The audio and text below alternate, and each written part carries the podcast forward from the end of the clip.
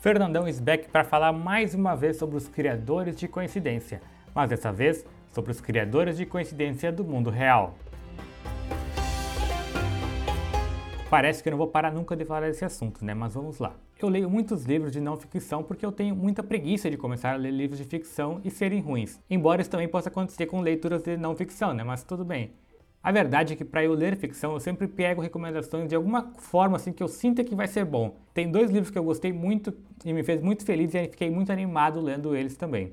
O primeiro foi o Projeto Rose. Esse aqui eu vi numa indicação, numa lista de livros que Bill Gates indicava. Daí eu achei que o nome achei interessante, a sinopse também, e decidi comprar para ler. É, a história é basicamente de um cara autista que vive várias experiências, várias coisas diferentes. O livro ele é muito divertido de ler, as piadas são muito sutis assim, sempre tem muita coisa implícita na falta de habilidades sociais que os autistas têm. E agora eu tô lendo os criadores de coincidência. Eles não têm piadas assim, mas é um texto bem divertido e bem fluido nos dois livros. Os criadores de coincidências são uma entidade secreta com agentes de diferentes níveis que servem para organizar as coisas no mundo. A gente vê que aconteceu uma coincidência, mas que na verdade foi alguém que arquitetou elas pra gente. Eles recebem as missões assim debaixo da porta e depois têm que preparar as, as ações para que as coincidências ocorram conforme planejado e conforme esperado. Mas os criadores de coincidências são só uma parte das entidades secretas que existem no mundo. Também tem muitas outras, né, como os amigos imaginários e tudo isso que a gente pensa que não existe de alguma forma, mas que está aí, né? Os criadores de coincidência trabalham entre o destino e o livre-arbítrio. Eles fazem coisas de modo que a decisão final seja da pessoa que é objeto daquela ação. Eles podem fazer de tudo para que alguém se torne, sei lá, um escritor, mas a pessoa tem que querer e ela vai tomar essa decisão no final. É por isso que, em média, 70% dos casos só dos criadores de coincidência são bem-sucedidos. Então, às vezes, a gente tem que dar aquela forcinha para o universo, né, para as coisas acontecerem. Quer dizer, não para o universo, mas para os criadores de coincidência. Ajudar eles a nos ajudarem, estar atento aos sinais e fazer a nossa parte para as coisas fluírem normalmente, tranquilamente também.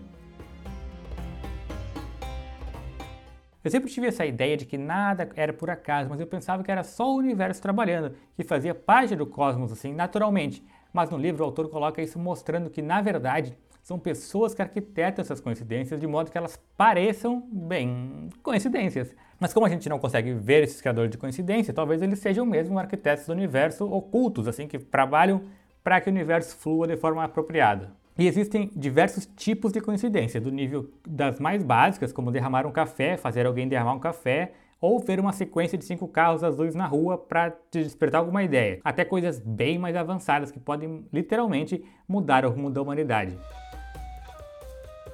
E é um desses criadores de coincidência que não, já não trabalha mais com isso, que é o personagem aqui hoje. Ele não está descrito no livro também. Enquanto eu li esse livro, apareceu uma sugestão na Netflix para mim, que era o filme O Anjo da Mossad, e eu coloquei para ver o que, que era que tinha de especial nesse filme. E esse filme é justamente sobre um criador de coincidências, pelo menos foi o que eu achei dele.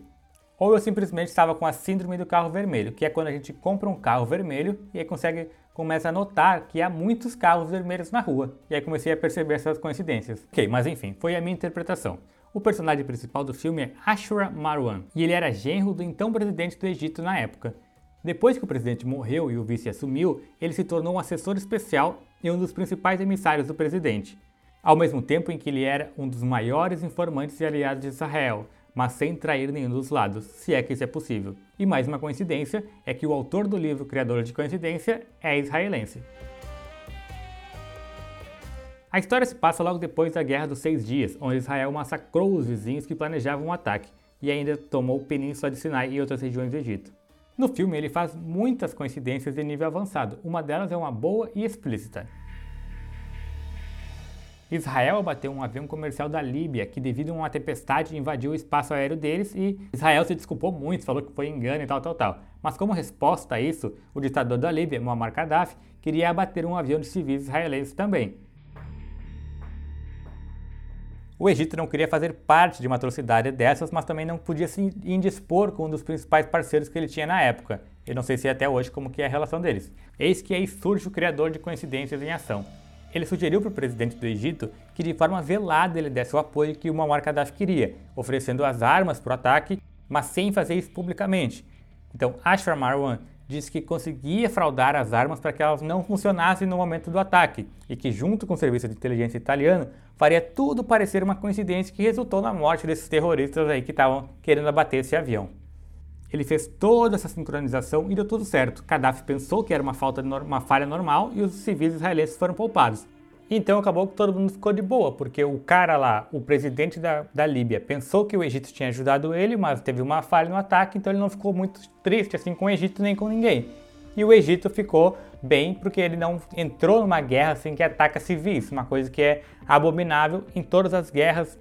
Eu não vou me estender muito mais aqui nas histórias do filme, nas coincidências que ele criou, porque isso faz parte da história, mas também está no filme, então é bom manter o suspense para quem quiser ver. Mas a grande coisa aí é que nem sempre a gente consegue entender as coincidências e nem sempre é fácil de criá-las, né? Porque o mundo é complexo, principalmente quando envolve potências assim que estão em guerra e tem a vida de milhares de pessoas envolvidas, até mesmo milhões em caso de, sei lá, um ataque bomba atômica, né? E por conta disso, às vezes o criador de coincidência tem que fazer coisas que ele não quer e coisas que parecem que não são boas, mas que ele está no plano dele, já está tudo arquitetado ali, porque no futuro isso vai causar uma coisa melhor. Porque estava lá Israel com a terra do Egito tomada depois da guerra, venceu a guerra e como prêmio, prêmio né, ganhou as terras lá do Monte Sinai e da região do Sinai.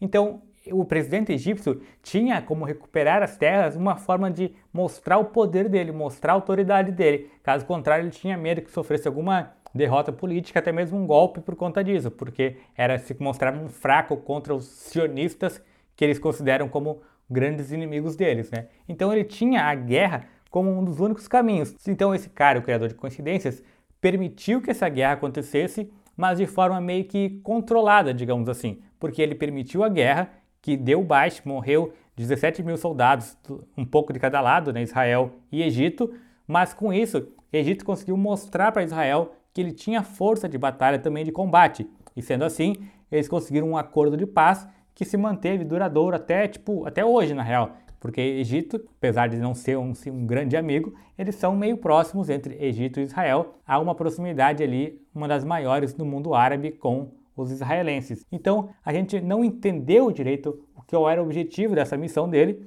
mas ele fez a guerra e a guerra foi uma coisa que, concluída essa missão dele, ele conseguiu fazer uma paz duradoura, porque caso contrário, poderia ter uma guerra ali, um dos países poderia vencer, ou Israel anexava mais território ainda do Egito, ou o Egito vencia e anexava parte do território de Israel, alguma coisa assim.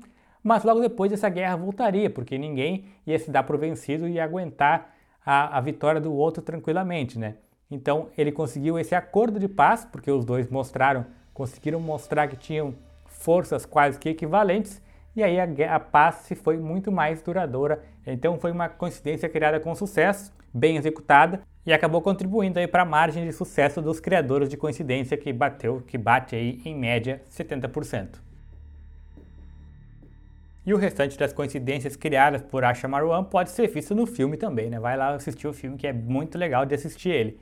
Então, em resumo, ele salvou a vida aí de milhões de pessoas, milhares de pessoas no Egito e israelenses, árabes, tanto não só do Egito, né, mas dos países da região toda.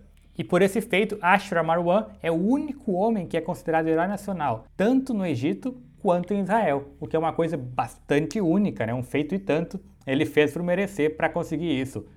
Mas também não sei se ele criou alguma coincidência para isso, né? Se ele realmente, alguém pensou que ele merecia por ter feito a paz entre os dois países que eram muito conflituosos, ou ele preparou alguma coincidência para ser eleito o homem, um, para ser considerado herói nacional nos dois países. Não sei. E aí no final do filme eu fiquei pensando se esse filme apareceu por acaso e eu apenas fiz uma relação com o livro porque eu tinha essa ideia fresca na minha cabeça, ou se alguém criou essa coincidência para que eu realmente tivesse se despertar para saber que existem criadores de coincidência no mundo e eles são reais? Não sei. Nunca saberemos. Adeus.